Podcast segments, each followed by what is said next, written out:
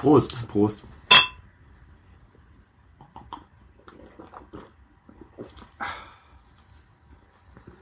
Ja, ähm, wir trinken heute ein äh, Frühkölsch. Das ist, glaube ich, das zweite Kölsch, was wir trinken nach Reisdorf. Ne? Ähm, Also im Podcast, ne? Im, im Podcast, genau, im Podcast. So, ähm, dann lese ich doch einfach mal den Klappentext vor. Äh, Nach dem Rezept von Peter Josef Früh entsteht in der Familienbrauerei noch heute dieses obergärige Bierspezialität aus besten Zutaten, nach dem deutschen Reinheitsgebot. Ein, Lieb ein Lieblingsbier der Kölner, das zu einem Original der Stadt wurde. Ja. Ja, ne? Äh, Kölsch. Lecker Kölsch. Schönes Kölsch. Schönes So. Kölsch, genau. Aber ich glaube, du hast mal gesagt, äh, echte Kölsch-Trinker trinken kein Frühkölsch, die trinken Reisdorf-Kölsch, oder? Ja, das, das Frühkölsch ist ja ist ja sehr verbreitet, die echten, die echten Kölsch-Trinker. Wobei ich, ich habe jetzt auch, äh, das die Frage ist, was ist ein echter Kölsch-Trinker? Aber ähm, echte Kölsch-Trinker trinken natürlich nicht das, was man, was man außerhalb von Köln noch trinken kann. Das äh, Achso, also das heißt, früh ist praktisch äh, das Paulaner Weißbier unter den Kölsch. ja, weil Früh und Reisdorf sind ja so die weit verbreiteten. Ne? Ja, okay. ja, lecker Sache auf jeden Fall. Und Dom ist, glaube ich, auch echt. Ah, ich weiß es nicht. Genau. Ist, ist aber ein lecker Kölsch, ne?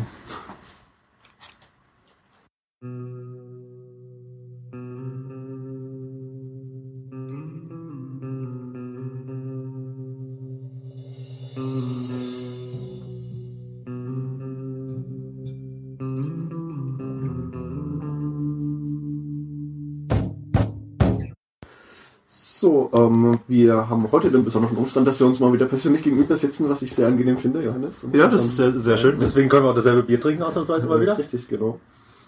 Ähm, Beziehungsweise das gleiche, nicht das, dasselbe. das, das gleiche, genau.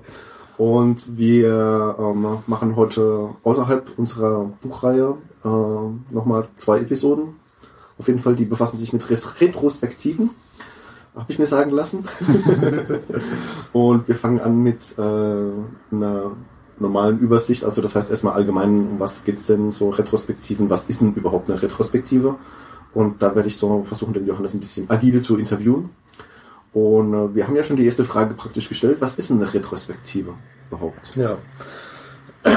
ähm, also als Retrospektive bezeichnet man ein Meeting, in dem äh, sich das Team damit beschäftigt, ähm, ja, zu überlegen, wie jetzt in einem bestimmten Projekt, in einem bestimmten Zeitraum, wie es gelaufen ist. Ähm, es ist ein besonderes Meeting dahingehend, dass ähm, es geht nicht um das Projekt selber, es geht nicht um die Arbeit selber, sondern das ist das Meeting, wo es um das Team geht, wo das Team sich mit sich selber beschäftigt und überlegt, wie man bestimmte Dinge besser machen kann und ähm, wie man sich als Team weiterentwickeln kann. Also das- heißt praktisch, äh, die, die gucken dann an, ähm, was hat mir an meiner Arbeit gefallen oder nicht gefallen. Also das heißt, Ja, es, es geht halt, es geht halt vor allen Dingen um die Kommunikation im Team, um, um halt einen, einen Raum zu schaffen, um gewisse Dinge auch mal zu diskutieren, für die vielleicht in anderen Fällen nicht der Raum ist, sondern man sich halt oft auch nur damit beschäftigt, ähm, das Projektziel zu erreichen und sich nicht so sehr angucken kann, wie könnten wir vielleicht unsere Projektziele besser und schneller und äh, oder auch mit, mit weniger Stress erreichen und so weiter. dann gibt es dazu irgendwie Regeln, an die man sich halten muss, weil es ist, ich finde das jetzt irgendwie ein bisschen äh, schwierig. So, du kommst ja dann immer wieder auf das Projekt zurück. Ja. Ähm, Also es gibt, ähm, es gibt eigentlich vier Schlüsselfragen. Ähm, ich habe die jetzt selber mal übersetzt. Ich sage aber die, englische Überse äh, die eng englischen Text immer noch dazu, weil die Übersetzung sozusagen nicht off- offiziell ist. Ähm, die erste ist, äh, was haben wir gut gemacht, dass wir vergessen würden, wenn wir nicht darüber reden. Ähm, also, what did we do well, that if we don't discuss it, uh, we might forget. Ähm, was haben wir gelernt? What did we learn? Ähm, was sollten wir beim nächsten Mal anders machen? What should we do different the next time? Und äh, was bereitet uns Kopfzerbrechen? Äh, what still puzzles us? Ich ähm, versuche jetzt die einzelnen Fragen noch mal ein bisschen genauer zu erklären. Ähm, die erste Frage, was haben wir gut gemacht, dass äh, wir vergessen würden, wenn wir nicht darüber reden? Ähm, das ist so der typische Punkt, wenn man sich so äh, in Teams im Nachhinein überlegt äh, oder oft zurückblickt, dass man nur die negativen Aspekte hervorhebt und dass man sich nicht darüber bewusst wird, was eigentlich alles gut gelaufen ist. Ähm, das ist aber sehr schade, weil das kann äh, ein Team auch unheimlich weiterbringen, wenn man einfach auch mal feststellt, was haben wir denn eigentlich alles geschafft. Ähm, neben den Dingen, die alle schiefgelaufen sind, äh, ist, läuft eigentlich die, Menge, die meisten Dinge innerhalb eines Teams doch dann immer recht gut. Und ähm, es ist wichtig, sich die Zeit zu nehmen und sich das anzugucken und ähm, festzustellen, was gut gelaufen ist, ähm, warum das so gut gelaufen ist und möglicherweise noch mehr in diese Richtung zu machen, um es einfach noch zu verbessern äh, und nicht nur auf die Dinge zu schauen, die halt sich verschlechtert haben. Also das ist dann praktisch so etwas wie, ähm, äh, ähm, dir bleibt ja im Prinzip nur äh, das, was scheiße gelaufen ist im Kopf, weil es dich aufgeregt hat und das, was wunderbar durchlief, da verschwendest du ja keine Gedanken dran, weil das ist ja nichts, was dir hängen bleibt. Also Ja. du hast ja keine. Also gerade Perfektionisten wie du und ich haben halt immer das Gefühl, wenn es gut läuft, das ist ja das ist ja normal, da muss man ja sich nicht mit befassen. Und das ist genau der Fehler, in den man rennt, weil man dann auch Chancen vergibt, sich halt selber nicht, nicht zu verbessern an den Stellen, wo es vielleicht sehr einfach wäre, auch sich zu verbessern. Und damit unheimlich viel verschenkt.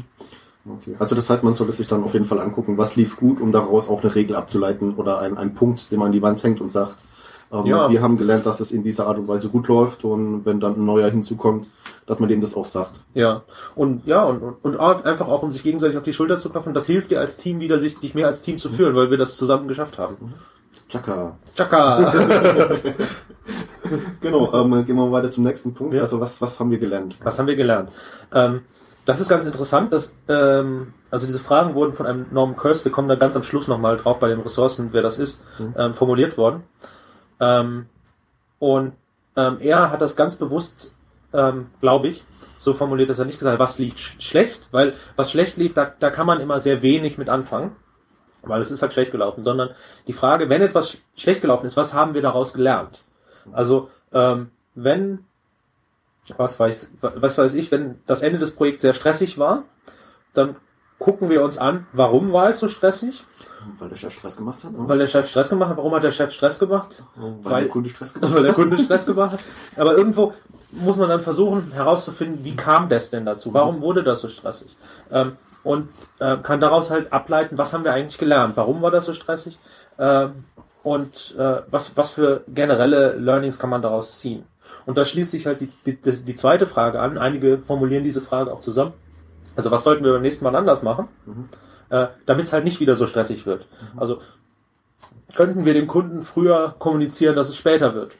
Könnten wir dem Kunden sagen, ja, wenn wir dieses Feature jetzt rauslassen, dann äh, kriegst du ein gutes Produkt, pünktlich geliefert und dann ist gut.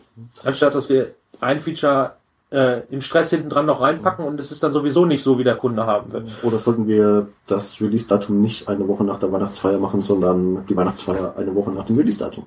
Das, äh, das wäre sicher auch so, so eine Geschichte, wo oft wird einem sowas nicht richtig klar oder man findet innerhalb des, des täglichen Projektalltags einfach nicht die Chance zu sagen, ja, also die Weihnachtsfeier jetzt zwei Tage vor dem Release war irgendwie ein blöder Zeitpunkt, ne?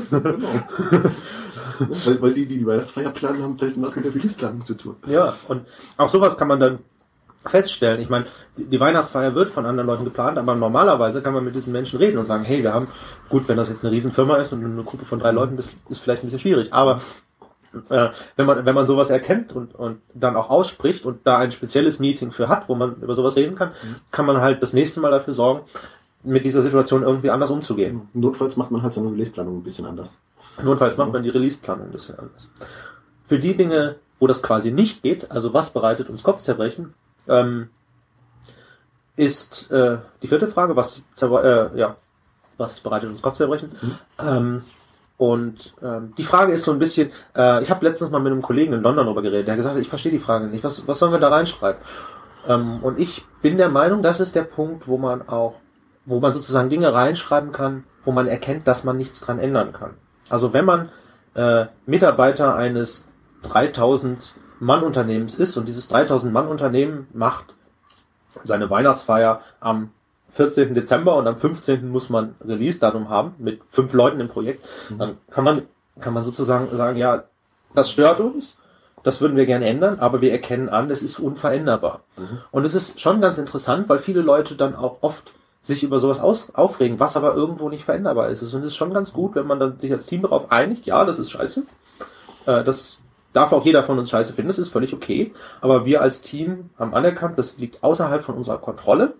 Wir schreiben das auf, damit es jeder weiß, dass es uns behindert. Und wenn ein Manager ankommt und sagt, hey, warum habt ihr das und das nicht geschafft, dann sagt er hier, das sind die Punkte und du als Manager kannst vielleicht was dran ändern, weil wir können daran nichts ändern. Also das ist dann praktisch auch so ein bisschen ähm, äh, der Punkt, wo man sagen kann, äh, liebe Leute, kotzt euch jetzt mal aus über alles, was ihr scheiße findet, wo wir dann aber auch anerkennen müssen, dass wir nichts dran ändern können. Ich meine, das ist auch so, so ein bisschen, äh, ähm, es hilft ja meistens schon mal, sich über irgendwelche Sachen aufzuregen. Mhm. Auch wenn man ganz genau weiß, man kann nichts dran ändern, aber einfach dieses Aufregen und dieses laut aussprechen und vielleicht auch dieses gemeinschaftliche darüber äh, sich auskotzen, ähm, äh, hilft dann damit umzugehen. Ja, ist, ist ja. vielleicht auch so ein Punkt, oder? Es geht in die Richtung, was, was man allerdings sehen muss, eine Retrospektive ist keine Rumheulen-Session. Also es geht schon hauptsächlich um die ersten drei Fragen, ähm, wo man halt im Team Dinge findet, die, die man verändern will, aber ähm, man muss, man kommt nicht drum rum, gewisse Constraints anzuerkennen. Das ist mehr so ein Platzhalter für Dinge, die man ans obere Management flecken kann. Es kann auch eine, eine Geschichte sein, wo man sagt, wir haben hier ein Problem, das liegt eigentlich im Verantwortungsbereich des Teams, aber uns fällt derzeit keine Lösung ein. Das soll, also mit, mit Auskotzen als Begriff habe ich so ein bisschen ein Problem, weil es einfach nicht, nicht dazu da ist, rumzuheulen. Also die Session soll schon produktiv sein. Ähm, und nicht nur deswegen produktiv, weil sich alle mal gemeinsam ausgekotzt haben. Ähm, aber es geht in die Richtung. Okay, also dann vielleicht jetzt eher ähm, als Sammelpunkt, also die letzte Frage ist dann eher so als Sammelpunkt zu verstehen. Ähm, wir sammeln mal Punkte, die wir entweder momentan nicht ändern können oder die wir an unseren Chef weiterleiten, weil er das ändern muss für uns. Ja. Oder Scrum Master oder wie auch immer. Wer, wer, ja, das, macht, ne? das können ja dann auch verschiedene Leute dafür zuständig sein. Genau. Ähm, ja, also würde ich so sagen. Wobei das natürlich alles meine Interpretation ist und keinen Anspruch auf Allgemeingültigkeit hat. Ähm, Genau. Ähm, wie ist das? Äh, ich weiß nicht, ob ich jetzt vielleicht vorgreife, aber ähm, es, es hört sich dann für mich auch irgendwie so an, als ob du auf jeden Fall einen Moderator brauchst dafür. Weil äh, gerade ähm, die Fragen, was haben wir gelernt, beziehungsweise was sollen wir beim nächsten Mal anders machen, jetzt halt nicht direkt, aber die letzte Frage auf jeden Fall, wir, wir hatten es ja mit dem Auskotzen. Da brauchst du jemanden, der dann immer auf die Bremse tritt und sagt, äh, ja, ist okay, wir haben uns jetzt fünf Minuten ausgekotzt, jetzt ist aber gut, jetzt lass uns mal wieder zurückkommen auf eine sachliche Auflistung von Dingen, die uns behindert, die wir aber nicht beeinflussen können. Also ist sowas vorgesehen wie Moderator oder? Ja, also ähm, eigentlich in allen Büchern steht drin, man braucht unbedingt einen Moderator, einen Facilitator, heißt das in dem in dem Slang, ähm, der sich halt darum kümmert, dass die Aktivitäten durchgeführt werden, die Zeit äh, eingehalten wird, die Regeln eingehalten wird. Der nächste Punkt wäre halt dann auch über die Hauptregel quasi zu sprechen. Ähm, und da braucht man unbedingt einen Moderator. In der Praxis habe ich es ähm, oft erlebt, dass dieser Moderator aus dem Team kommt. Ähm, es ist aber generell so, dass die meisten Leute, die sich mit dem Thema beschäftigen, sagen, am besten hast du einen erfahrenen, retrospektiven Moderator, der nicht aus dem Team kommt, ähm, um einfach zu verhindern, dass er eine eigene Meinung mit in die Diskussion einbringt. Genau. Das ist ein bisschen schwierig, aus, vor allen Dingen aus organisatorischen Perspektiven, weil man muss schon ein gewisses Wissen auch über das Projekt mitbringen, um, um diese Rolle einnehmen zu können. Ähm, man muss ähm, auch den Menschen dann reinholen und wenn man halt nur eine agile Retrospektive alle zwei Wochen oder jede Woche macht für eine Stunde, wird das dann einfach auch sehr teuer. Deswegen ähm, hat man oft einen Moderator, der dann aus dem Team kommt. Da gibt's aber verschiedene Mechanismen, das zu machen. Man, man wechselt ihn oder äh, man, nimmt, man nimmt den Scrum Master, der das macht. Das kommt dann immer auch ein bisschen drauf an. Ich habe auch Retrospektiven gesehen, die ohne Moderator gelaufen sind. Das, ähm, das ist schwierig. Man kann es aber machen, wenn die Leute sich mit dem Format sehr gut auskennen. Also wenn sie, wenn man lange als Team zusammen ist und lange Retrospektiven macht und einfach irgend, irgendwie ähm, damit klarkommt, kann man auch ohne Moderator arbeiten. Ich würde es auf keinen Fall für die ersten paar Retrospektiven empfehlen. Da wäre es schon gut, wenn wenn es einen gibt, der halt darauf achtet, dass das eine Retrospektive wird und nicht ein was, wie auch immer geartetes Meeting, was, ähm, was halt den Zweck nicht erfüllt. Genau. Ja, dann, dann lass uns doch wirklich mal auf den nächsten Punkt kommen mit den, mit den Hauptregeln. Ja. Ähm, was, was muss man da so beachten? Ja. Retrospektive? Es, es gibt ein, ein, äh, eine Pro Retrospective Prime Directive. Ich lese die jetzt erst auf Englisch vor und dann die deutsche Übersetzung wieder von mir. Äh, regardless of what we discover, we understand and truly believe that everyone did the best job they could, given what they knew at the time, their skills and abilities, the resources available, and the situation at hand. Also als Übersetzung, unabhängig davon, was wir entdecken, wir verstehen und glauben wirklich, dass jeder von uns sein Bestes getan hat, unter Berücksichtigung, was er zu diesem Zeitpunkt wusste, seiner Fähigkeiten, den verfügbaren Ressourcen und der Situation, in der er sich befand. Ah, Okay, ist ja auch schon ein langer Satz, ne? Das ist ein langer Satz. Was heißt das? Das heißt im Wesentlichen, eine Retrospekt in einer Retrospektive geht es nicht darum, sich gegenseitig Vorwürfe zu machen. Das fällt sehr schwierig, weil man sehr schnell in diesen Modus kommt. Du hast aber doch dies, du hast aber doch das. Ähm, da kann auch ein, ein, ein Moderator helfen, den Leuten, wenn sie so einen Satz sagen, zu sagen, hier, wir wollen keine Vorwürfe machen, ähm, formuliere den Satz doch bitte um und nutz vielleicht Ich-Botschaften, also fang den Satz mit Ich an und so weiter. Ich finde, du bist scheiße. Ne? Ich finde, ja, aber das ist schon wieder, das ist, das ist schon wieder ein, ein, ein, ein Statement, was näher an den Fakten ist, als einfach zu sagen, du bist scheiße. ja, das ist wohl so. ähm, Und wenn man sich den Satz mal genau anlegt und so ein bisschen durch den Kopf gehen las, lässt, stimmt er tatsächlich. Ähm, es ist, es ist so ein bisschen schwer, weil man ja manchmal das Gefühl hat, man hat nicht wirklich sein, sein, sein Bestes gegeben. Aber wenn man die, die, diese Einschränkungen gibt, also unter Berücksichtigung, was er zu diesem Zeitpunkt wusste und so weiter, äh, in welcher Situation er sich befand, ähm, okay, ich war, ich hatte halt einen riesen Hangover oder was auch immer und deswegen habe ich an diesem Tag etwas nicht ge geleistet, so wie ich es eigentlich gern gewollt hätte. Aber äh, ich hatte halt den Hangover. Das war die Situation. Die konnte ich in dem Moment jetzt auch nicht mehr ändern. Es war vielleicht blöd, am Tag zuvor so viel zu trinken, Zur Weihnachtsfeier zum Beispiel, ne? auf der Weihnachtsfeier zum Beispiel. Aber ähm, ich habe trotzdem aus dieser Situation irgendwie das Beste gemacht. Es war hart, mich zu motivieren und so weiter. Und irgendwie habe ich aber doch das Beste gegeben, was ich gemacht habe.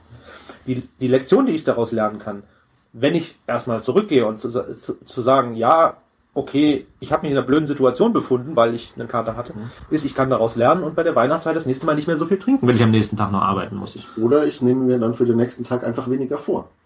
Kann ja auch sein, weil ähm, Oder ich mache die Weihnachtsfeier einfach freitags. ja. Ähm, richtig. Und ähm, also das ist schon, es ist, es ist schwer, sich so in diesen Modus zu bringen. Aber wenn man mal bewusst drüber nachdenkt und einfach mal annimmt und ähm, einige sagen, nimm das doch einfach nur mal für diese Stunde oder diese zwei Stunden oder wie lange die Retrospektive läuft an, dass jeder sein Bestes gegeben hat, um einfach auch positiv in die Retrospektive reinzugehen und tatsächlich zur Lösung der Probleme beizutragen und nicht nur sich gegenseitig Vorwürfe zu machen. Aber ähm, also es, es, es kommt jetzt gerade jetzt bei, bei diesem Punkt auch ein bisschen vor, als ob das schon ein, ein, ein relativ hohes Maß an äh, Selbstreflexion äh, voraussetzt, dass man überhaupt erstmal sich hinsetzen kann und sagen kann, so, ja, alles gut, ähm, ich weiß, warum ich eben damals äh, diesen Hangover hatte und warum das nicht geklappt hat. Und dann ist es ja nochmal ein zusätzlicher Schritt, auch hinzugehen und zu sagen, ähm, nicht nur ich weiß, dass es mir so ging, sondern einfach auch zu sagen, ich gestehe es anderen zu, dass es denen in ähnlicher Art und Weise auch so ging. Ja. Jetzt vielleicht nicht mit dem Hangover, sondern mit irgendwelchen anderen Dingen.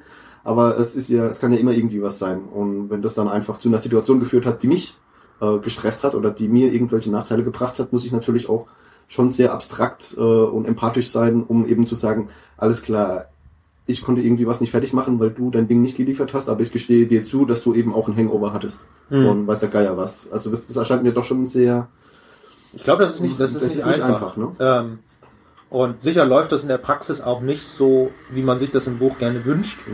Und äh, ähm, also ein, ein wichtiger Punkt ist halt diese, diese Prime Directive auch vor jeder Retrospektive irgendwie nochmal ins Gedächtnis zu rufen. Bei der ersten Retrospektive würde ich definitiv da auch drüber diskutieren, damit die Leute halt wissen, in welchem Kontext sich das befindet und warum das so ist und dass es okay ist, Fehler äh, zuzugeben.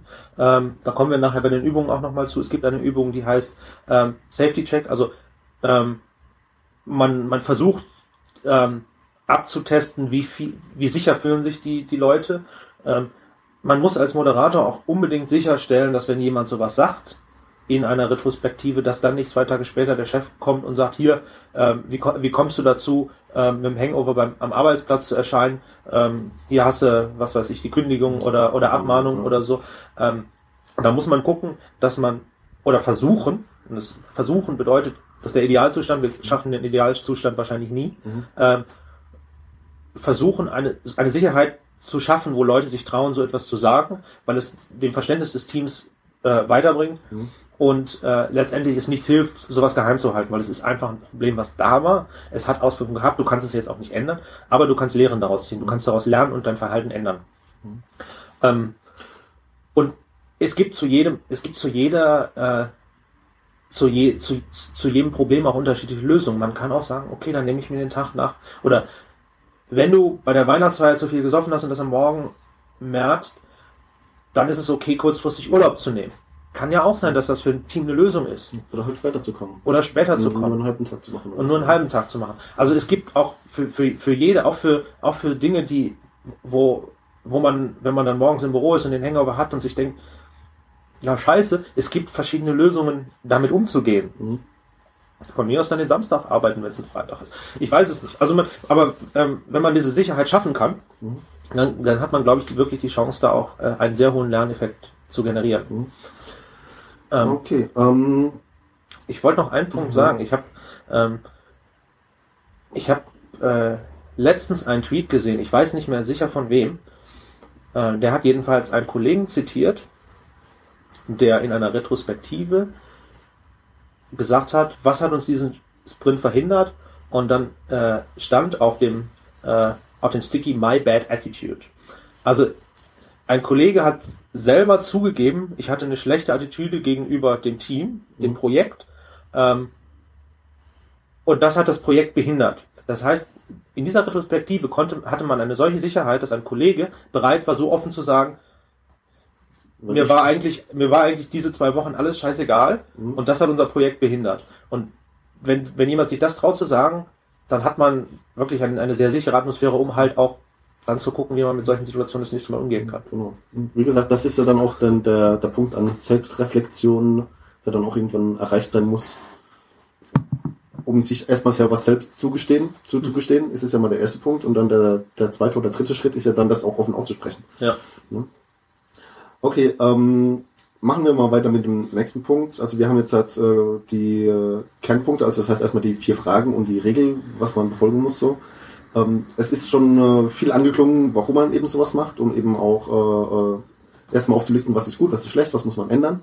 Aber äh, jetzt halt wirklich nochmal, warum macht man eigentlich Res- Retrospektiven? Also warum setzt man sich hin und kaut diese vier Fragen durch und versucht selbst reflektiert über sich und sein Team nachzudenken und es auch offen auszusprechen? Ähm, was ist denn jetzt halt wirklich so der, Hm. was ist das, was ich mir davon erwarten kann? Ja. Ähm, Retrospektiven sind dazu da, aus den eigenen Erfahrungen zu lernen, könnte man sagen. Ähm, viele Leute haben ja so das Gefühl, man lernt aus Erfahrungen, einfach weil man diese Erfahrung hatte. Ähm, das ist möglicherweise nicht ganz falsch, aber ganz richtig kann es auch nicht sein. Weil wenn ich dich jetzt fragen würde, ähm, gibt es einen Fehler, den du in deinem Leben schon zweimal gemacht hast, würdest du mir wahrscheinlich antworten mit Ja. Mehrere. Siehst du? Und ich habe es auch öfters wie zweimal gemacht, aber äh, Und manche, du hast es wahrscheinlich auch öfters wie zweimal bereut. Ja, aber äh, manche davon mit Absicht, weil es gibt ja auch Situationen, wo man sagt, der Spaß ist es mir wert, dass ich am Tag danach einen Hangover habe. Ne? Ja, das ist aber dann, das ist glaube ich dann kl- klassifiziert dann keinen Fehler. Ja, okay. Ähm, das klassifiziert nur, ich kenne das Risiko. Ja, richtig, richtig. Ähm, es gibt also Dinge, die macht, da macht man den Fehler häufiger. Ähm, und ein, eine Möglichkeit, das zu verhindern, ähm, ist, sich einfach damit zu beschäftigen, wie kam es zu diesem Fehler. Ähm, und dann möglicherweise zu entscheiden, den Fehler nochmal zu machen, weil es gar nicht so ein schlimmer Fehler ist. Ähm, eine andere, ein anderer Aspekt ist, dass in einem Projekt, ein Projekt ist, kann aus verschiedenen Blickwinkeln gesehen werden. Niemand kennt die ganze Geschichte von einem Projekt. Und jedes Teammitglied hat irgendwie eine andere Geschichte, wie es das sieht. Und ähm, Retrospektiven im Team sind unheimlich dafür da, zu kommunizieren, wie äh, unterschiedlich man das sieht. Ähm, und das geht halt so weit zu sagen, okay, wir haben bestimmte Fakten, äh, die stellen wir erstmal fest über das Projekt. Wir haben 7000 Commits gemacht. Wir hatten Probleme mit Kunde XY. Das und das hat so lange gedauert. Was auch immer. Man stellt als erstes einfach mal oder versucht, die Fakten festzustellen. Also das sind dann auch wirklich äh, ähm, äh, keine, keine weichen Fakten von wegen, ich hatte das Gefühl, sondern wirklich das, Das sind die, das, Das- das, sind die was- Fakten. Das, das, stellt man heraus. ist, ne? Ähm, was, was man dann macht, und da kommt nämlich genau dieser, dieser weiche Fakt rein, ist zu sagen, okay, dieses Ticket hat zu lange gedauert. Was ist mein persönliches Gefühl dabei? Und während die Fakten objektiv sind, so objektiv, wie man es halt machen kann, kann dann jeder zu diesen Fakten sagen, wie sein Gefühl daraus war. Ähm, und das kann dann auch niemand so richtig streitig machen. Also, ähm, sagen wir, das Ticket hat drei Tage gedauert, war für zwei Tage geplant. Dein Gefühl dazu war, es hat so lange gedauert, mein Gefühl dazu war, scheiß drauf. Und das ist okay, das einfach mal auszutauschen. Weil da, da sind die verschiedenen Geschichten. Und da, da, darüber kann man dann sehen, wie die unterschiedlichen Priorisierungen waren und kann halt im Team darüber sprechen. Das ist ähm, ein wichtiger Punkt. Ähm, ein wichtiger Punkt ist, Probleme im Team zu erkennen. Und es hilft einfach, ein spezielles Meeting dazu zu haben, wo man ähm, diese, wo man Zeit darauf verwendet, die wirklichen Probleme zu erkennen und nicht die Oberflächenprobleme. Oft streitet man sich ja oberflächlich über irgendwas, aber das Pro- Problem darunter ist ein ganz anderes. Ähm, oft ist es dann auch so, wenn man im, im Stress ein Problem feststellt, ähm, kann man sich das aufschreiben und weiß, man bringt das in der Retrospektive wieder an. Anstatt dass man es sofort bringt. Also manche Dinge sollte man sofort ansprechen, keine Frage. Aber es gibt bestimmte Dinge, äh, nach dem Motto, unser Prozess für das Update, Updaten der Datenbank ist total kompliziert, aber du bist halt gerade mitten dabei. Äh, dann macht es relativ wenig Sinn, jetzt mit Diskutieren anzufangen. Aber dann kannst du dir das auf eine Indexkarte schreiben, die bei der nächsten Retrospektive mitnehmen und hast dann sozusagen einen definierten Zeitpunkt, wo dann jeder mit so, so Dingen kommt und wo jeder auch irgendwie vom Mindset her so weit ist, sowas zu diskutieren ähm, und sowas zu verändern. Ähm, dann natürlich Erfolge zu feiern. Ist, glaube ich, auch ganz wichtig, dass man Erfolge, die man hat, sich auch die Zeit nimmt zu sagen, ja, haben wir gut gemacht und nicht zu sagen, okay, Sprint gut durchgemacht, nächster Sprint. Also irgendwie dieses Hamsterrad auch mal so ein bisschen ähm, zu lösen und sich die Zeit zu nehmen, mal zu gucken, was, was war gut. Äh, und zum Schluss ja das Unveränderbare anzuerkennen. Und ich glaube, das ist auch ein wichtiger Punkt, dass manche Dinge einfach äh, für möglicherweise auch nur für drei Monate oder so, aber für einen gewissen Zeitpunkt un unverändert sind. Okay. Ähm, wie ist es? Gibt es irgendwie eine, äh, eine Reihenfolge? Weil, also ich, ich würde jetzt halt, äh, spontan würde ich jetzt sagen, ja, alles klar, wir setzen uns zusammen und tauschen uns erstmal so allgemein aus. Und so dieses Feiern von den Erfolgen würde ich persönlich am Schluss von der Retrospektive machen, um einfach auch mit einem positiven Gefühl aus der Retrospektive rauszugehen. Ähm, oder ist es, ist es für jedem selbst überlassen, wie er das gerne hätte? Weil ich finde es dann immer scheiße, wenn du aus einem Meeting rausgehst und am Anfang wird gesagt, so ja, das habt ihr gut gemacht. Und die letzte Hälfte des Meetings besteht dann nur noch darin, aufzuzählen, was alles schlecht lief. Dann gehst du mit einem schlechten Gefühl raus. Ähm, also grundsätzlich, weil du sagtest am Anfang, ähm, kann ich das so machen, wie ich will. Grundsätzlich gilt, jede Retrospektive ist individuell für das Team. Bestimmte Retrospektiven funktionieren anders als bestimmte andere Retrospektiven. Das liegt einfach daran, die müssen für das Team passen. Die müssen für die Arbeit passen, müssen für die Menschen passen.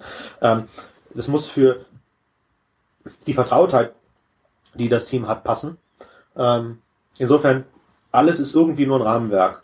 Ähm, es gibt fünf Phasen einer Retrospektive, die ähm, Esther Derby und Diane Larson in ihrem Buch, wir kommen nachher nochmal auf die, auf die Bücher zu sprechen, ähm, aufgestellt haben. Ich würde das nicht als sklavisch ähm, 1, 2, 3, 4, 5, so machen wir das immer durch erfassen, aber es ist ein hilfreiches Konzept, um zu verstehen, wie eine Retrospektive generell abläuft. Ähm, Norman Kurz, der Erfinder sozusagen, oder der, der das erste Buch zu Retrospektiven geschrieben hat, hat es nur in The Beginning, The Middle und The End aufgeteilt, was relativ unspezifisch ist, aber ein bisschen, bisschen, bisschen mehr an der Realität angelehnt ist, während diese fünf Phasen zwar ähm, sehr starr wirken und wahrscheinlich so genau nie gelebt werden, ähm, aber als Konzept sehr hilfreich sind. Die Phasen sind äh, Set the Stage, Gather Data, Generate Insights, ähm, Decide what to do und Close the Retrospective. Ähm, also, ich gehe sie jetzt einzeln durch. Set the Stage, also bereite die Bühne. Bereite die Leute darauf vor, dass, dass das ein spezielles Meeting ist. Ähm, Einführung machen, die Prime Directive äh, besprechen, Grundregeln definieren, so dass alle Leute irgendwie äh, alle Menschen auf der auf dieser Basis sind, okay, wir, wir beschäftigen uns jetzt mit dem Team. Das ist auch eine Sache, wo, wo man sozusagen so, so eine Art Hochfahren in diesen Modus zu kommen. Genau, ähm, äh, wir hatten das irgendwann schon mal drüber, vor langer Zeit, das kommt jetzt gerade. Ist es dann auch so ein bisschen ähm, äh, dieses Einführungsritual, ähm, wo du dann früher oder später einfach alle Leute, so wie der Pavlovsche Hund praktisch, darauf einigst, so immer wenn wir uns in dem Raum zusammensetzen, die Tür zu machen und jemand anfängt, die Prime Directive vorzulesen und die anderen zwei, drei Einführungsdinge zu machen, ähm, dann, dass sich die Leute einfach darauf einstimmen können, was jetzt gleich passiert. Ähm, Ich würde das so krass bei einer Teamretrospektive nicht machen.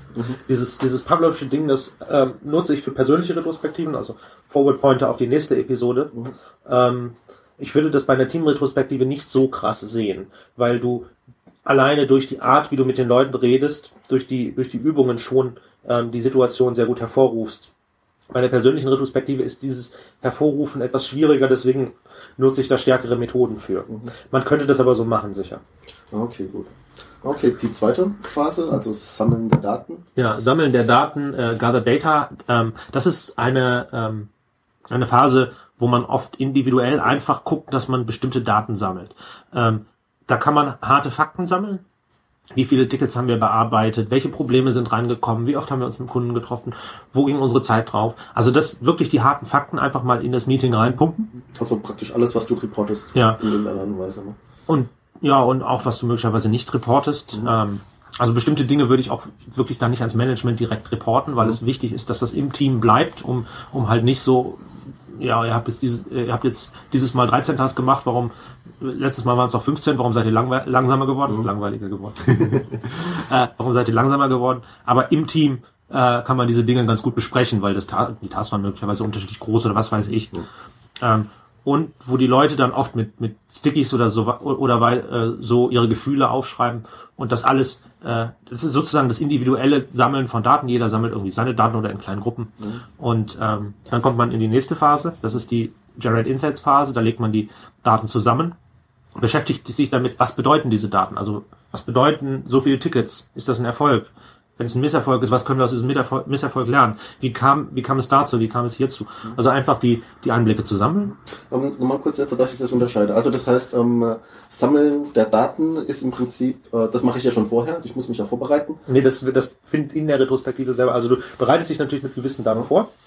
Ähm, Ja, aber um, lass mich mal kurz, ob ich das richtig Ja. verstanden habe. Also ich habe dann eben äh, schon mal im Hinterkopf, welche Daten ich, ich äh, sammeln will oder sammeln Mhm. möchte. Und bei dem Punkt Sammeln der Daten geht's dann, geht es dann eher darum, meinen Teamkollegen die Daten, die ich für relevant halte, vorzustellen. Also das heißt, dass ich dann hingehe und sage so, naja, liebe Leute, wir haben äh, so und so viel äh, neue Features produziert und äh, haben die auch alle dokumentiert, aber die Dokumentation ist irgendwie nicht ausreichend oder es sind nicht alle dokumentiert worden, wie auch immer, weil ich eben einen Dokumentationsfokus habe. Ja. Und du hättest dann zum Beispiel irgendwie äh, den Fokus vom Programmieren und hättest dann gesagt, na alles klar, wir haben so und so viele neue Features erzeugt ähm, äh, und äh, in den Features sind so und so viele Bugs aufgetreten, ja. die wir dann irgendwie noch nachpflegen mussten. Also das heißt, wir, wir, wir stellen uns die gegenseitig vor und dann nachher diskutieren wir alle gemeinsam drüber, also im Erzeuger Einsichten. Oder ist es nicht ganz so? Du könntest es so machen. Ähm, ich gebe mal ein anderes Beispiel, um es vielleicht zu verdeutlichen, wie ich es kenne. Ähm, was man macht, ist, man hat man die die harten Fakten sammelt man natürlich vorher. Ne? Da geht man dann nicht hin und schreibt die Jira Query oder welches Ticketsystem man auch immer verwendet ähm, genau an diesem Tag, sondern man äh, der der Moderator guckt, dass er die harten Daten hat, druckt sie aus, hängt sie an der Wand. Und dann werden Stickies ausgeteilt und gesagt, hier, ähm, was denkt ihr dazu? Also was, was lösen diese Fakten in euch aus?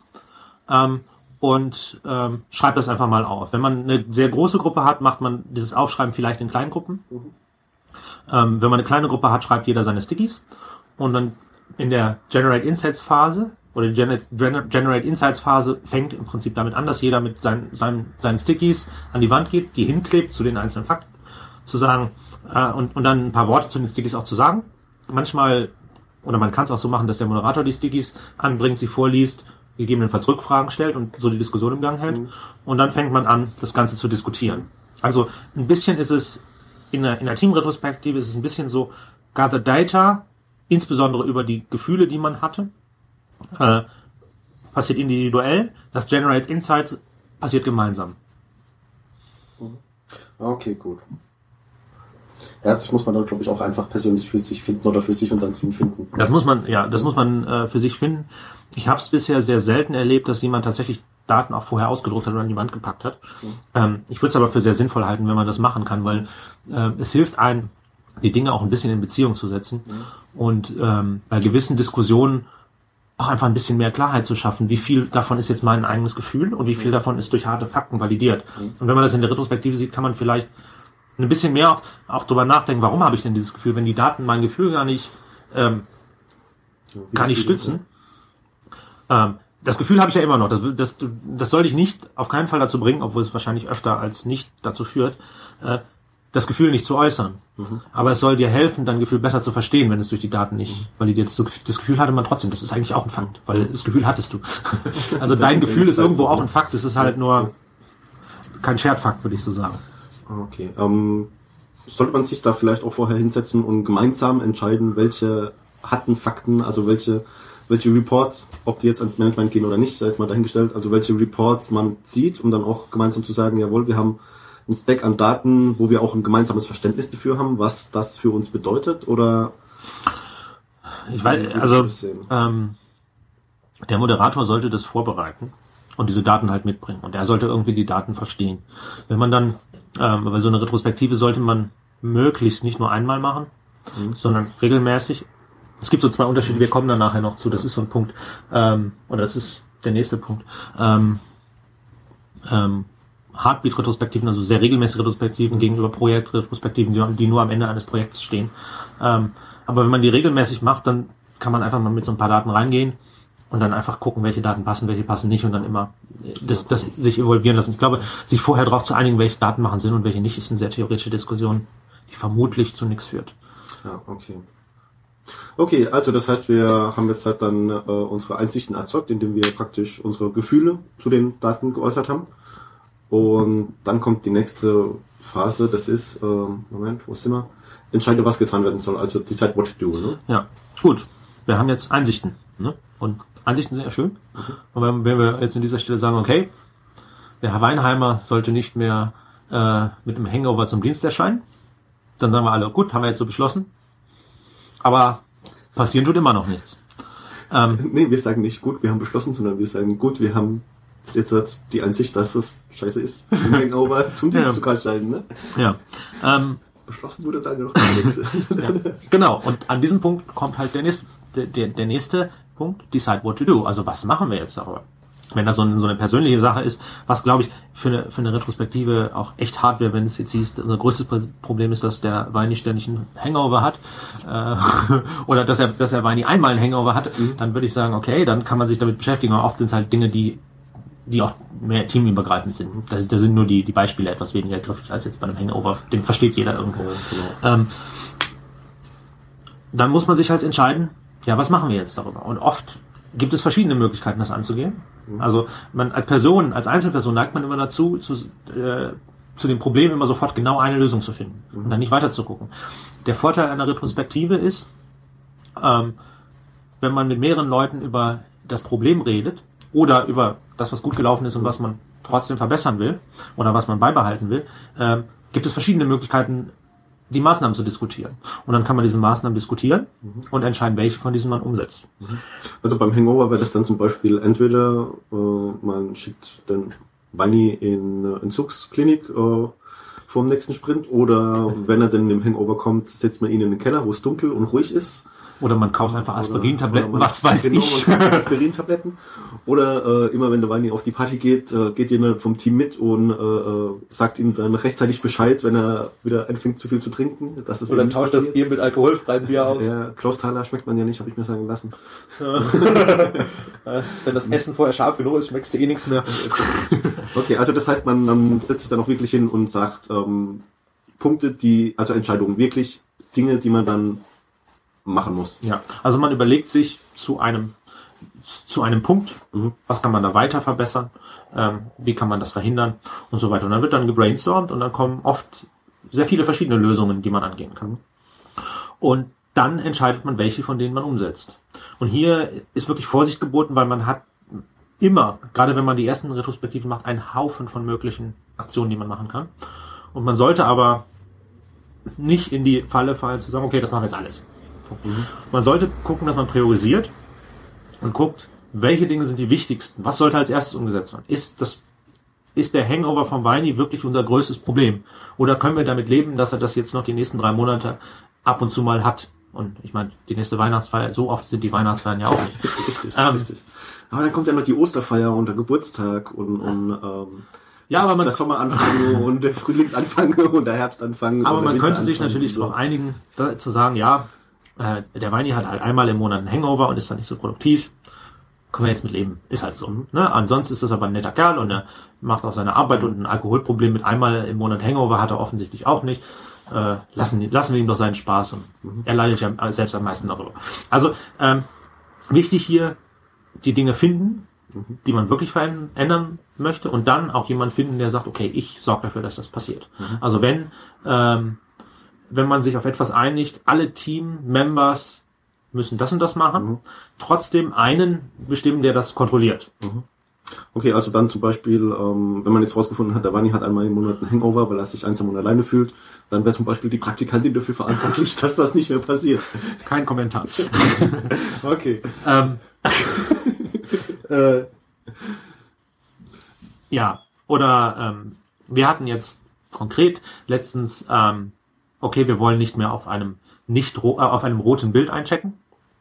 Und das, äh, also Continuous Integration heißt, wir lassen den Bild immer durchlaufen und das sind Ampel, rot, äh, grün, gelb, rot. Normalerweise sollte man nur auf einem grünen einchecken. Das Problem ist, wir haben Abhängigkeit, so dass wir ab und zu einen gelben haben und das haben wir über Tage und da können wir nichts dran ändern. Aber wenn rot ist, ist unser Bild kaputt. Also in der Software ist ein Bug und wir haben uns darauf geeinigt, sobald äh, etwas rot ist, äh, checken wir nicht mehr drauf ein.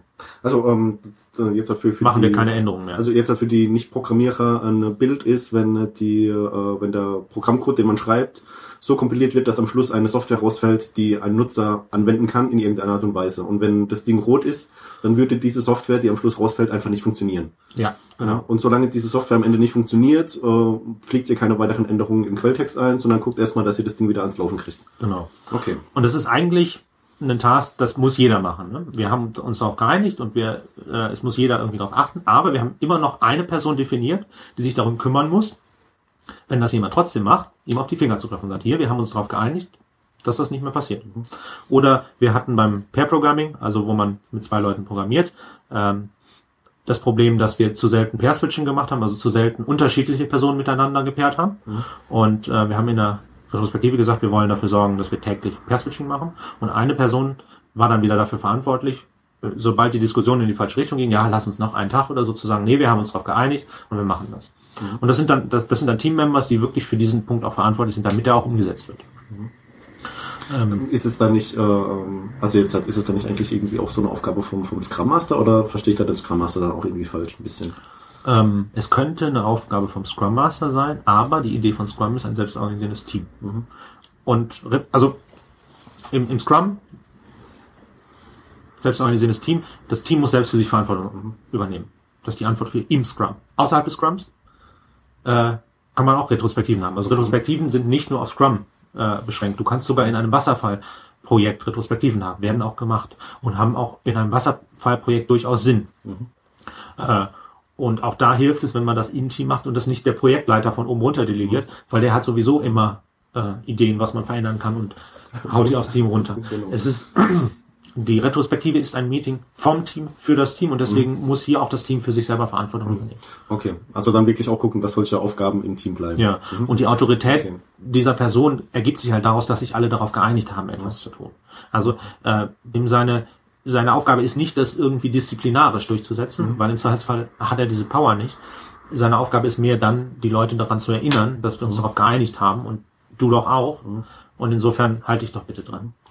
Okay, ähm, äh, gehen wir mal weiter zum abschließenden, Ja. also abschließend der Retrospektive. Das heißt, wir haben jetzt halt auch entschieden, die, die und die Aktionen sollen durchgeführt werden. Ja.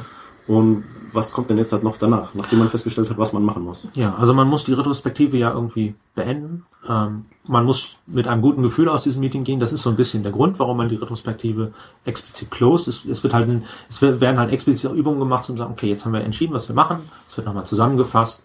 Ähm, es gibt, äh, gibt nochmal Bewertungen, wie fand ich die Retrospektive, was kann man in der nächsten Retrospektive besser machen, also sozusagen eine Mini-Retrospektive der Retrospektive, auch als Feedback an den Moderator. Wer, wer retrospektiert die Retrospektive? Ja, ja, das ist Und wie mit der Rückversicherung, das geht auch Und wer unendlich. retrospektiert den Retrospektierer der Retrospektive?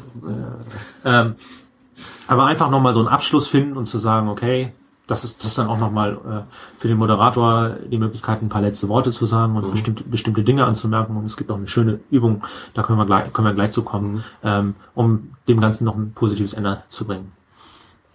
Also hier auch wieder so, ähm, das, was ich ja schon vorhin gesagt habe, dass du halt guckst, dass es positiv endet und Ja. nicht im Streit oder nicht in, in dem Gefühl, oh Gott, ich habe jetzt halt einen, einen Stack von 20 Aufgaben mitgenommen, noch zusätzlich zu den fünf Tickets, die ich noch erledigen muss. Ja, Also ja hoffentlich sind es nicht 20 Aufgaben. Also 20 Aufgaben aus einer Retrospektive für eine Person, das wäre eine Katastrophe. Ja, es es sei denn, du machst halt eine persönliche Retrospektive, ne? Da bist du halt alleine, da hast du keine andere Chance. Aber auch da kriegst du keine 20. Also 20, 20 Dinge, auf die dich committest, das, das geht nicht. Okay, also das heißt, wir sind jetzt halt durch mit unserer Retrospektive. Ähm, was, was braucht man denn sonst noch so, um jetzt halt wirklich eine, das, das, dieser, also so eine Retrospektive machen zu können? Ja. Das heißt, wir haben die Fragen, wir haben die Prime Directive, wir haben einen Ablauf. Ähm, ich äh, schreibe mir gerade was auf.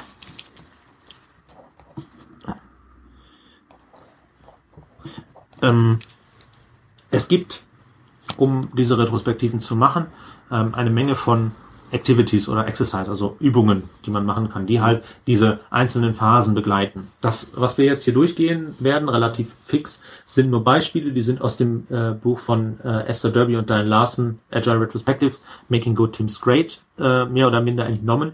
Ähm, und das sind halt so verschiedene Wege, in äh, eine Retrospektive reinzukommen. Ähm, die einfachste ist sozusagen äh, die Quick, und, Quick and Dirty Retrospektive, die man oft macht, wenn es schnell gehen muss, wenn man nicht viel Zeit hat, also nur eine halbe Stunde oder so, weil man das jede Woche macht.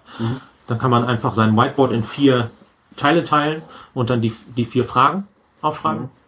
Also was ist gut gelaufen, ähm, was haben wir gelernt, was könnten wir besser machen und was, was äh, bereitet uns Kopfzerbrechen. Und den Leuten sagen, so, und jetzt schreibt mal eure Stickies und packt die in diese vier Bereiche rein. Und dann reden wir mal drüber und clustern die Stickies so ein bisschen. Also du guckst dann, was für, weil mehrere, oft ist es ja so, dass nicht nur einer dieselbe, dieselbe Sache äh, beobachtet, dass du dann sagst, okay, jetzt, ähm, jetzt äh, haben zwei Leute selber gesagt, dann schreibst du die, die Stickies so zusammen. Äh, also tust sie räumlich nah zusammen und dann hast du so, so Themencluster auf dem Board. Das ist ganz gut, es geht sehr schnell, äh, sehr effizient. Ähm, von der Menge an, an, an, an tiefen Konversationen geht es natürlich nicht so weit, wie wenn du dir vier Stunden Zeit nimmst. Aber das ist halt, muss man, muss man halt gucken, auch was das Team braucht an der Stelle. Ähm, vier Stunden, also ist das jetzt ein Kennwert? Vier Stunden? Soll Nö, das ist kein Kennwert. Also äh, die, äh, vielleicht, vielleicht gehe ich kurz, kurz vorher drauf ein. Also es gibt, es gibt so im Prinzip zwei grobe Typen von Retrospektiven. Es gibt die Projektretrospektiven, die gehen über einen langen Zeitraum, äh, Projekt von zwei Jahren, Projekt von sechs Monaten oder sowas. Oh, dann, dann, dann, dann kannst du ja aber schon Tage damit füllen, oder? Ja, und äh, auf diese Art von Retrospektiven geht zum Beispiel Norman Curse in seinem, seinem Buch ein.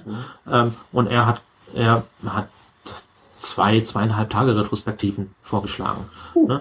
ähm, und auch das bringt etwas, wenn man mal zwei Jahre miteinander zusammengearbeitet hat und dann mal guckt, wie soll es denn weitergehen, kann das, kann das schon ganz, ganz hilfreich sein. Aber ist das dann nicht ein bisschen zu spät? Also ich, ich weiß es nicht. Na, besser später als nie, würde ich an der Stelle sagen. Also das sind wirklich Dinge, die, ähm, naja, wenn, wenn du nie so eine Retrospektive gemacht hast, dann äh, mach doch mal, red doch mal im Team darüber. Und da kommst du dann auch wirklich in die tiefen Probleme rein. Ähm, und also das, das, das ist so richtig mit, wir fahren jetzt irgendwie raus aufs Land. Und Norm hat auch gemeint, ja, am besten fährt man irgendwo hin, wo es so, so ab von, ab vom Schuss, ab von allem. Und wenn das Team noch ein bisschen, bisschen Zeit braucht, um sich da gemeinsam richtig einzurichten und so weiter, ist das auch ganz gut, weil dann lernt man sich auch noch ein bisschen besser kennen und kann hier und da noch ein bisschen äh, nebenher äh, Dinge erfahren. Also das heißt dann im Prinzip äh, äh, kein Handy, kein Internet. äh, du fährst irgendwo mitten in die Walachei, machst dann erstmal ein, zwei Tage lang ähm, einrichten, gemeinsam kochen und alles finden und dann machst du Die zwei, zwei, zwei Tage Retrospektive und dann hast du noch äh, den Rest der Woche, um das ausklingen zu lassen. Ja. so, ne? Also das ist tatsächlich ein, äh, so die Beispielretrospektive, die Norm in seinem Buch beschreibt. Das ist wirklich eine sehr lange und so eine habe ich auch noch in meinem Leben noch nicht mitgemacht. Ähm, Der war, glaube ich, relativ lustig. Wäre sicher relativ lustig. Ähm, ist aber ist halt auch eine Sache, das machst du nicht nicht so oft. Weil, da lohnt sich dann natürlich auch der Moderator unheimlich. Weißt du? Ja, also sowas würde ich auch nie mit einem internen Moderator machen. Genau. Also ist, dafür- ist ja, dann, ist ja dann im Prinzip sowas wie eine Freizeit, ja? Ja, es ist so ein bisschen eine Freizeit, aber es hilft es hilft halt dann doch ungemein, das zu machen. So wie, das, so wie ich das aus meiner Jugend kenne. Da hast du vorne ein paar äh, Menschen, die organisieren die Freizeit und sagen dir, was du zu machen hast und du hast halt deine Aufgaben, die du dann Ja, erledigen musst zwischendrin. Ne? Genau. Okay, und die anderen Retrospektiven? Also das Gegenteil sind die sogenannten Heartbeat-Retrospektiven. Kurze, sehr regelmäßige Retrospektiven. In Scrum wurde das extra an den Sprintende gelegt, aber jeder agile Prozess hat irgendwie sowas wie eine regelmäßige Retrospektive, in der Regel am Ende einer Iteration oder eines Sprints oder wie auch immer man das nennt. Ähm, und ähm, das sind sehr fokussierte Retrospektiven, weil man macht sie halt regelmäßig. Ähm, und da geht man natürlich geht man natürlich nicht zwei Tage weg, wenn man alle zwei zwei Wochen eine Retrospektive hat. Ach, warum nicht? Ähm, ja, jedes zweite Wochenende ist Retrospektive, war. ist dann, ist dann 10% der Arbeitszeit, ja. Ähm, und ähm, da baut man dann auch ein bisschen mehr darauf, dass man halt sagt, okay, wenn wir jetzt diese Retrospektive nicht behandeln, behandeln wir jetzt die nächste und so weiter. Das macht man dann Schritt für Schritt. Ähm, es macht, auch wenn man Heartbeat-Retrospektiven hat, möglicherweise Sinn, nach einer gewissen Zeit dann trotzdem über einen längeren Zeitpunkt mal zu gucken, um die tieferen Probleme anzugucken. Ähm, aber ja, letzt, letztendlich muss man halt auch gucken, was passt. Und äh, ja, also das ist so der, der Unterschied. Lang, langfristig aufwendig geplante Project-Retrospektiven, schnelle, regelmäßige Heartbeat-Retrospektiven. Okay, und wir befassen uns jetzt hauptsächlich erstmal mit den, mit den kurzen Retrospektiven. In den Nee, du kannst, oder? du kannst die, du kannst die, ähm, die Activities eigentlich für beide einsetzen, also das Quick and Dirty Retrospektive einfach die Stickies zu den vier Fragen zu machen, machst du natürlich eher in der Heartbeat. Also es gibt Übungen, die passen eher zu einer Heartbeat Retrospektive, es gibt welche, die passen eher zu einer Projektretrospektive, ähm, aber das, man, man kann auch die Übung selber ja anpassen, die sind ja auch nur, nur irgendwie Rahmenbedingungen. Nur Vorschläge halt. Ne? Genau. Fangen wir mal mit der nächsten Übung an. Das ist für, für Set the Stage. Ähm, das eine Ding ist eine Check-in-Question. Also man fragt einfach am Anfang der Retrospektive eine Frage und jedes Mitglied der Gruppe sagt was dazu. Äh, Was für eine Frage dann? Ich meine, wie heißt denn du, ist dann halt hier vielleicht eine blöde Frage. ja, hoffentlich kennt man sich. wenn nicht, würde ich das erstmal, also wenn der Moderator die Leute nicht kennt, würde ich jetzt sagen, das ist nicht die Check-in-Frage, sondern muss er halt gucken, dass er die Leute vorher kennt. Ähm, ich würde, äh, man kann zum Beispiel fragen, fasse den Sprint oder das, das Wort, was zu dem letzten Sprint für dich am besten gepasst hat. Und dann sagt jeder in der Runde ein Wort. Ähm, Und dann bilden wir am Schluss einen Satz daraus. nee, äh, die, das ist so eine, so eine typische Set the Stage, weil das ist halt so ein bisschen witzig und dann kann man ein bisschen lachen und so weiter, aber man merkt, es ist halt ein anderes Meeting. man, man fokussiert sich dann schon so ein bisschen drauf. Ne? Ja. Und ähm, in dem in dem Buch, wo, also äh, in, in, in äh, Esther Derbys und Diane Larsens Buch, steht auch nochmal extra drin, dass das hilft, weil dann hat jeder in der Gruppe mal mindestens ein Wort gesagt oder einen Satz gesagt. Und äh, wenn man schon mal einen Satz gesagt hat, dann ist man eher likely, ähm, ähm, eher Bereit. bereit, äh, was zu der Diskussion beizutragen. Und so kommt man so ein bisschen drum rum, dass bestimmte Leute sehr viel sagen und bestimmte Leute nicht so viel. Okay. Ähm, Anderer Punkt, sehr wichtiges Ding, Safety Check. Safety Check ist ähm, anonym. Jeder schreibt ähm, auf einer Skala, ich glaube meistens ist es von 1 bis 5, aber die Skala ist eigentlich völlig wurscht, wie sicher er sich fühlt. Also wie sicher fühlt er sich, über seine Gefühle in dieser Gruppe zu reden. Und äh, man kann ja sagen, okay, 1 ist überhaupt nicht sicher und 5 ist äh, sehr sicher. Und dann schreibt man das auf einen, einen verdeckten Sticky.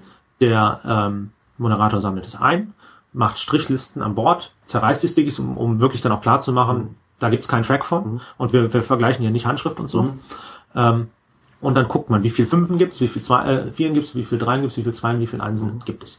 Äh, das hilft zum einen, um halt klar zu machen, ähm, man muss irgendwie darauf reagieren, wie das Team sich fühlt, von der, von der Sicherheit her. Fühlen sie sich sicher, in dieser Gruppe über ihre Gefühle zu reden oder nicht, weil dann kann man die folgenden Aktivitäten irgendwie darauf anpassen und das hilft auch den Leuten, den Überblick zu haben, wie die Unterschied, wie der unterschiedliche Status ist. Und ähm, ich habe es noch nicht erlebt, aber wenn alle oder wenn ein großer Teil eins ankreuzt, müsste man überlegen, ob man die Retrospektive abbricht und sich überlegt, wo die Probleme darüber hinaus liegen, weil wenn die Leute nicht, also überhaupt Angst haben zu reden in einer Gruppe, ähm, dann kann man eigentlich so einen Austausch sehr schwer führen. Ja. Und ähm, da ja, müsste man wahrscheinlich dann vom Management her auch, auch drüber, drüber nachdenken. Das kann daran liegen, dass höheres Management in der Retrospektive drin ist. Ähm, Norm hat in seinem Buch zum Beispiel vorgeschlagen, dann mal eine Session ohne Manager zu machen, um halt ein bisschen, äh, ein bisschen ja auch inner, innerhalb des Teams reden zu können. also das, das heißt dann wirklich nur Team plus Moderator. ja, und dann die Manager, die Manager das Management dann raus. das Management raus. Muss man, muss man halt gucken. Aber dieser Safety-Check ist, wenn man die Gruppe noch nicht kennt, ein, eine unheimlich wichtige Übung, die ich nie weglassen würde. Zumindest mal beim, beim ersten Mal. Ja, ja, also- Dann einfach zu gucken. Wenn man eine Heartbeat-Retrospektive macht und es ist jetzt seit drei, drei Wochen sind es immer Vieren und Fünfen, Dann kannst, dann kannst du es weglassen, ja. ne? weil es wird sich so groß nichts verändern, wenn nicht ein besonderes Event ist. Genau. Eine andere Sache haben wir jetzt hier nicht geschrieben, ist natürlich das Einführen der äh, Prime Directive, wenn die noch nicht bekannt genug ist, dieses Vorlesen der Prime Directive, das Diskutieren darüber und möglicherweise weitere Regeln wie Handy aus und bla festzulegen. So, dann im Gaza Data, meine Lieblingsübung ist die Timeline. Ähm, insbesondere hilfreich für längere Retrospektiven, also die über einen längeren Zeitpunkt geht, wo man einfach sagt, wir machen einen Zeitstrahl. Und dann können die Leute Events oder Gefühle zu den Events an die, an die Timeline packen. Und dann, wenn man dann so sechs Monate hat und hier Projekt Start, da die erste, das, das erste Pre-Release, da haben wir eine Party gemacht. Und ähm, oh ja, hier hatten wir das Meeting mit dem ersten Kunden, ah, und da hatten wir, haben wir den, an den ersten Kunden äh, delivered hier. Und da war Weini zwei Wochen krank, weil er sich ein Bein gebrochen hat, ah, und da äh, Nicht den nächsten Hangover. ja, und, und da hat, hat Person X ihr Kind gekriegt und war weg. Also einfach alle, alle Fakten, die man so hat, auf den Zeitstrahl machen. Ähm, und das hilft ganz gut, weil man dann die zeitlichen Zusammenhänge, wie, wie haben sich die unterschiedlichen Dinge beeinflusst? Ähm, weil es, es gibt wenige Regeln, was was beeinflusst. Aber eine Regel ist, es kann immer nur was vorher passiert ist, das nachher passierte beeinflussen. Das ist eine sehr, sehr hilfreiche Eigenschaft der Zeit und die kann man auf einer Zeitleiste sehr schön darstellen. Ähm, wie ist das? Also ich kenne das bei Timelines dann auch so, dass du ähm, halt nicht nur die, ähm, die X-Achse hast, sondern auch die Y-Achse, äh, wo du dann äh, oberhalb der X-Achse eher Positives und unterhalb der X-Achse eher Negatives einträgst. Also das heißt dann, dass du dann auch so eine Kurve hast, äh, wie eben das, das, äh, das Gefühl war. Oder Ähm, kann man das auch machen oder ist es jetzt Kann halt man, nur... kann man auch machen. Da gibt's verschiedene Methoden. Also die, das mit oberhalb, unterhalb habe ich noch nicht gesehen. Ähm, was es gibt, was ich auch sehr gut finde, ist ähm, die Timeline erst zu machen, also eine komplette, mehr oder minder gefühlfreie Timeline zu haben. Und dann äh, mit der nächsten Übung, das gehört dann schon zum Generate Insights, die Timeline mit Farben auszustatten. Und dann kann man sich verschiedene Farben aussuchen. Da müsste ich jetzt mal eben äh, die, die Hauptbeispiele bringen, aber man kann sich es ja vorstellen, man Ja, also rot ist dann negativ und grün ist positiv. Und so ja, und, und gelb ist Surprise und sowas. Da gibt's halt verschiedene, verschiedene Color Codes. Und dann sagt man halt, okay, jeder, jeder geht hin und macht, macht seine Farbe um die Stickies, was er davon findet. Oder packt einen, man hat, man hat gelbe Stickies für die Fakten und dann packt man Die die, die andersfarbigen Stickies ähm, damit dazu. Ähm, Farben finde ich sehr gut, weil man die Pattern dann sehr gut sehen kann. Ja. Und ähm, man kann auch gleich von Anfang an sagen, okay, wenn ihr was habt, was ihr nicht so gut fandet, dann schreibt den Fakt auf einen roten Sticky. Und wenn ihr was habt, was ihr cool fandet, schreibt ihn auf einen grünen Sticky. Und dann äh, gibt so ein schönes Beispiel, äh, die Datenbank, was, äh, the database was late, also die Datenbank ist zu spät gekommen. Der eine packt mit dem roten Sticky drauf, weil er hat ihn genervt und hat so lange gedauert. Der andere packt mit dem grünen Sticky dran, weil er gedacht hat, ja cool, war spät und ich wäre auch spät gewesen, aber ich habe es nicht gemerkt, weil die Datenbank ja so spät war. Und dann kann man halt auch verschiedene, die, die, die verschiedene Perception von bestimmten Fak äh, Fakten sehr visuell mit den Farben kodiert auf der Timeline sehen. Ja, nicht schlecht.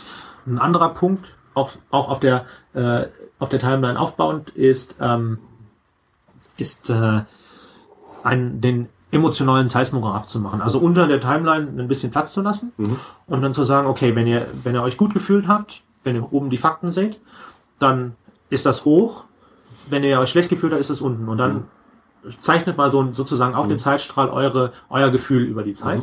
Und dann macht das jeder und dann hat man halt auch so einen, so einen visuellen Effekt, wo man halt sieht, ähm, was, äh, was über die Zeit so ähm, gut war und was schlecht war.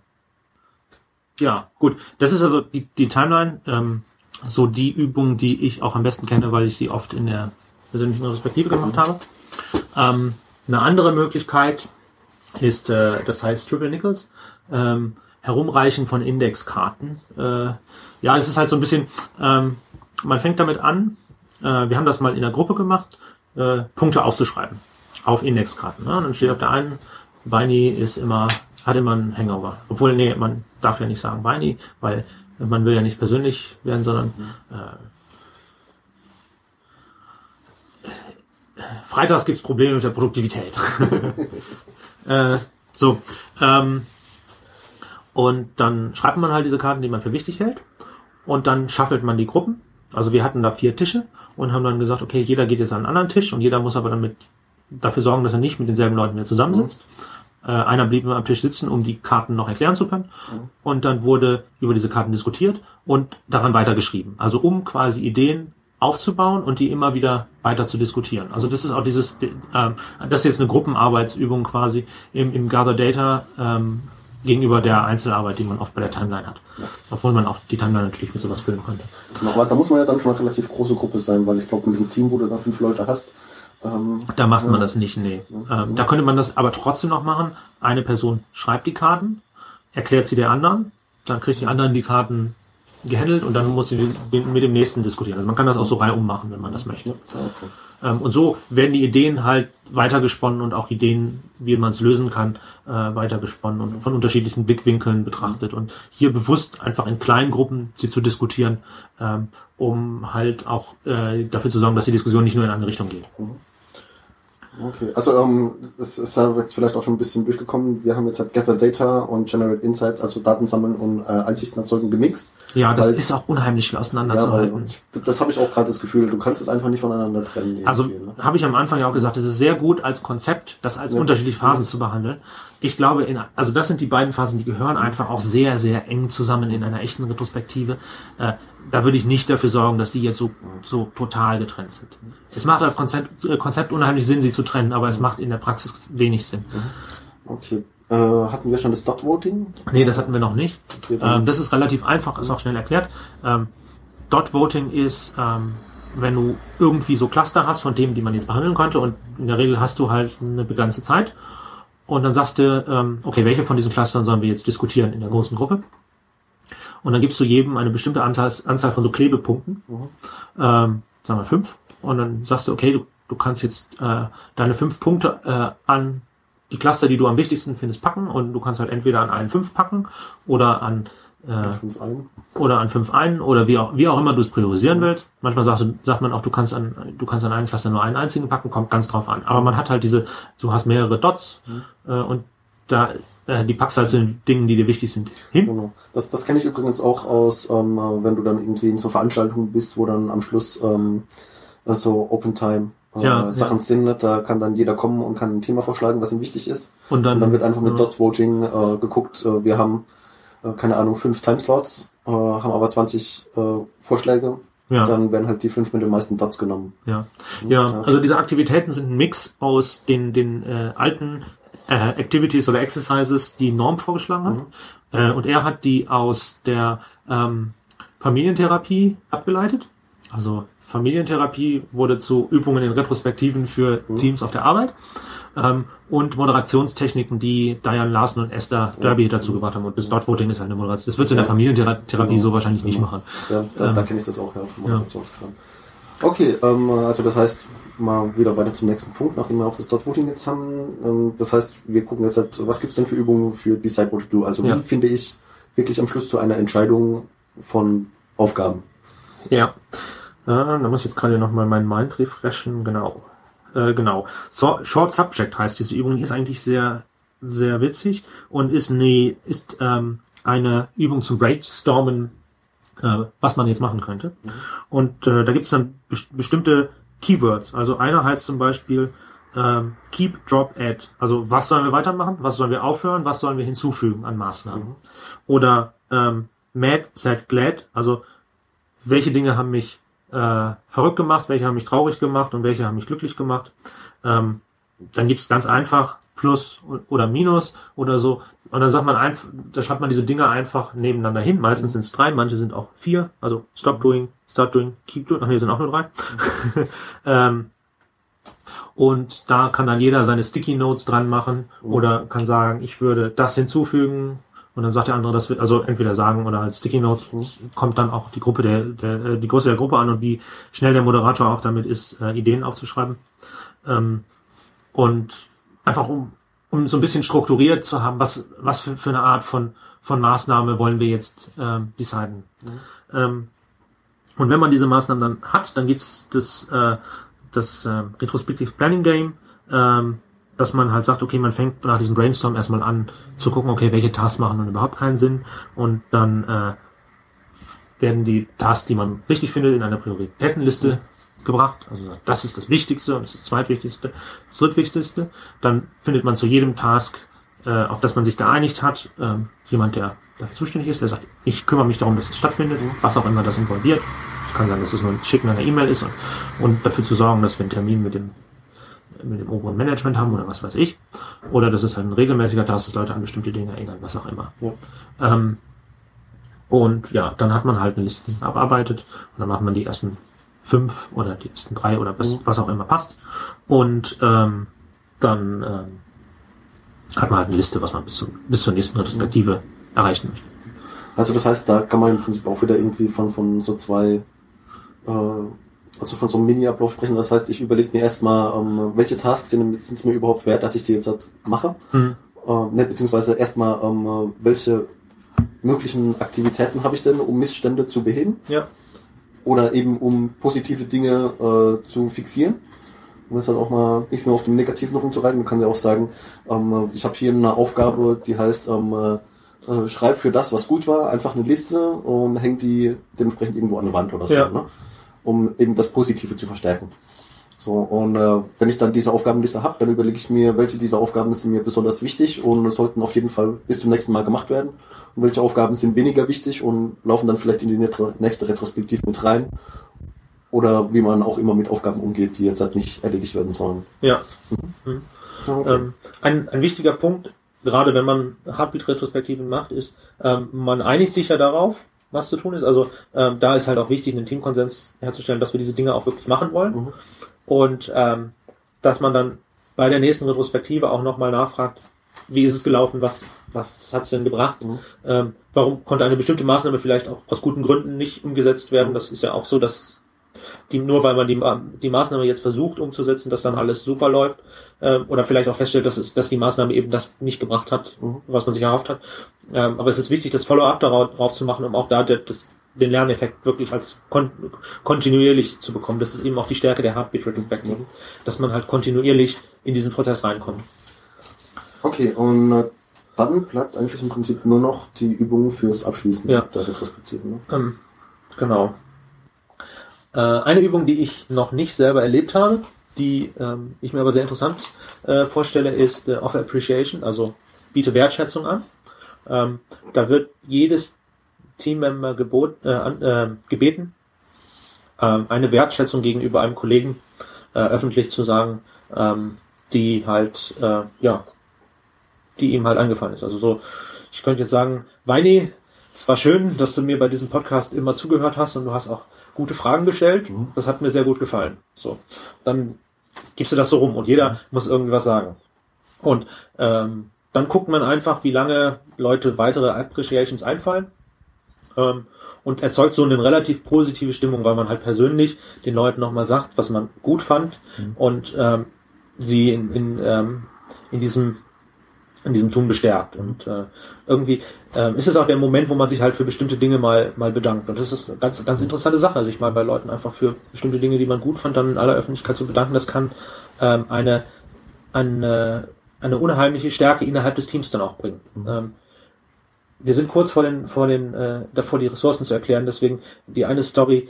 Ähm, Linda hat äh, in ihrem Software Engineering Radio äh, Beitrag halt äh, gesagt, sie hat Leute, äh, alte, ver, verquaste Entwickler ähm, weinen gesehen in diesen Off Appreciations äh, Sessions, was schon halt, halt dann schon echt, da kommen dann die Gefühle nochmal relativ stark raus. Ich bin mir auch nicht sicher, in dem, in den, in dem Diane Larson Buch wird das halt der Close Retrospective zugeordnet. Ähm, Norman äh, ordnet es nicht dem Closing zu. Der macht das relativ am Anfang von dem Mittelpart. Also da muss man, kann man auch an unterschiedlichen Enden einsetzen.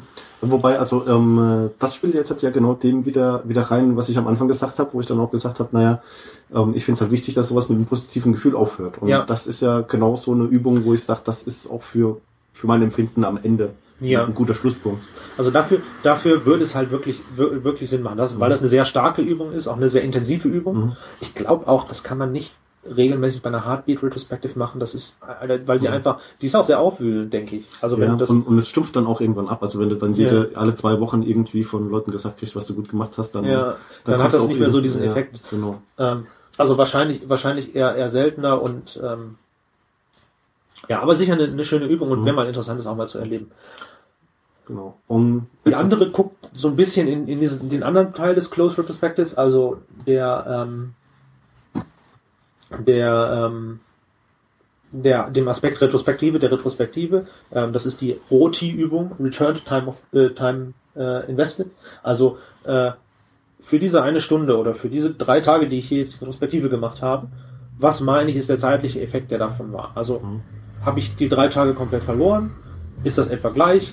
Machen die Veränderungen, die wir jetzt machen, äh, einen Benefit aus? Einfach um so, so ein Gefühl abzufragen, was die Leute meinen, wie viel Prozent sie ähm, von dieser Zeit wiederverwenden können, ob das wertvoll ist oder nicht.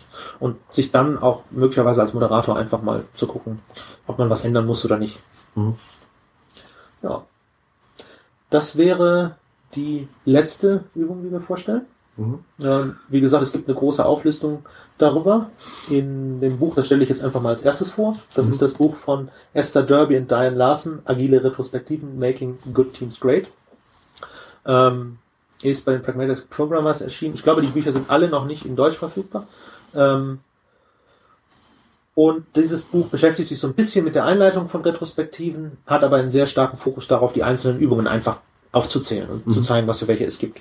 Es gibt noch ein Retrospektiv-Wiki, also wir verlinken das sowieso alles, braucht ihr jetzt nicht mitschreiben, ähm, wo ähm, unabhängige ähm, Retrospective Facilitators, die das also als äh, Beruf machen, Retrospektiven zu facilitaten, ähm, dann auch ihre Übungen dann noch contributen, aber das, das, das Derby und Larsen Buch ist eine ganz gute Auflistung von den allen.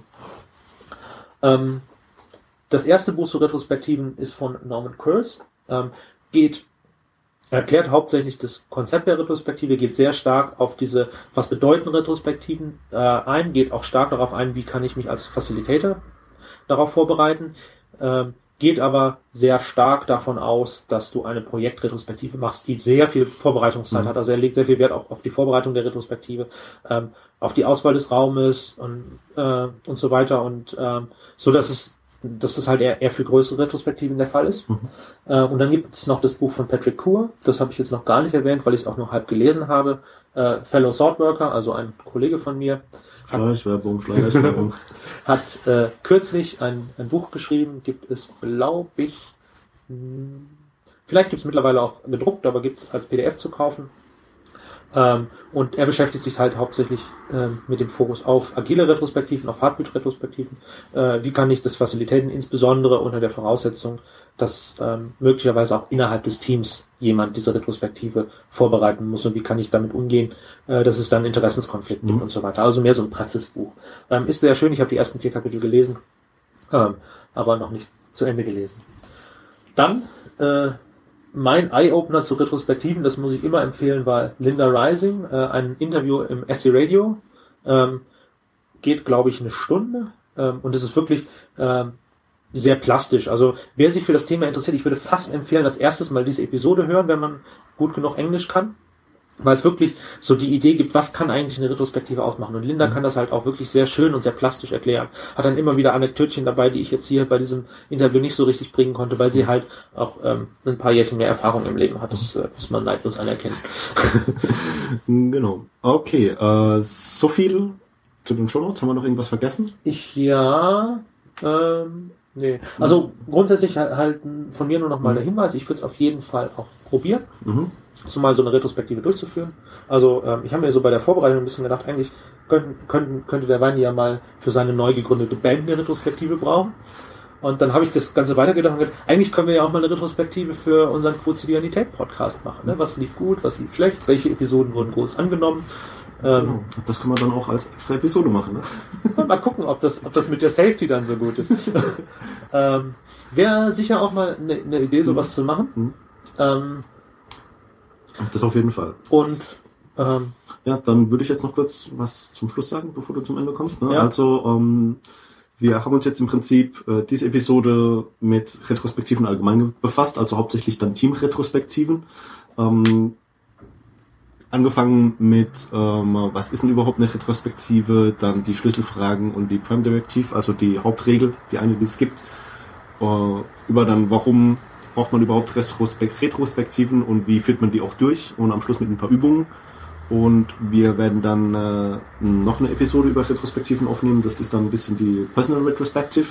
Das ist dann eine spezielle Art der Retrospektiven, die einfach hier von, von äh, diesen Team- oder agilen Entwicklungsretrospektiven abgeleitet ist, die aber eher persönlicher Natur ist. Also das Ja. heißt, wie kann man sich selbst weiterentwickeln mit Ja. diesem, mit, mit dieser Methode. Ist auch, ist auch definitiv der Teil, wo ich mehr aus dem Nähkästchen erzählen kann. Ähm, Genau. Aber soweit bis jetzt Ja. und dann kannst du das Ende einleiten. Ne? Ja, das wäre das Ende. Wir danken fürs Zuhören. Ähm, verweisen nochmal auf das Blog quotidianität.de.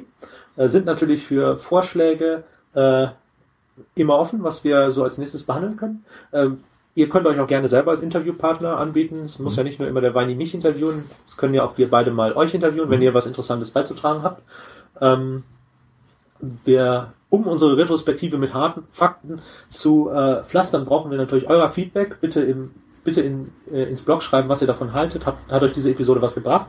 Habt ihr überhaupt bis hierhin zuhören können oder war es euch zu lang? Ähm, ja, wenn ihr uns unterstützen wollt, ihr wisst ja, Amazon Wunschliste, Flatter-Button, nehmen wir alles gerne.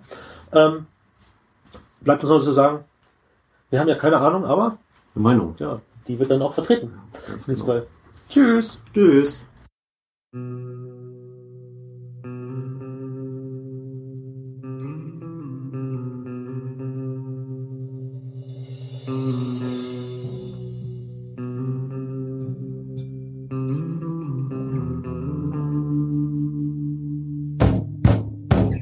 Denn es ist nicht genug, einen guten Kopf zu haben. Die Hauptsache ist, ihn richtig anzuwenden. René Descartes im Diskurs über die Methode.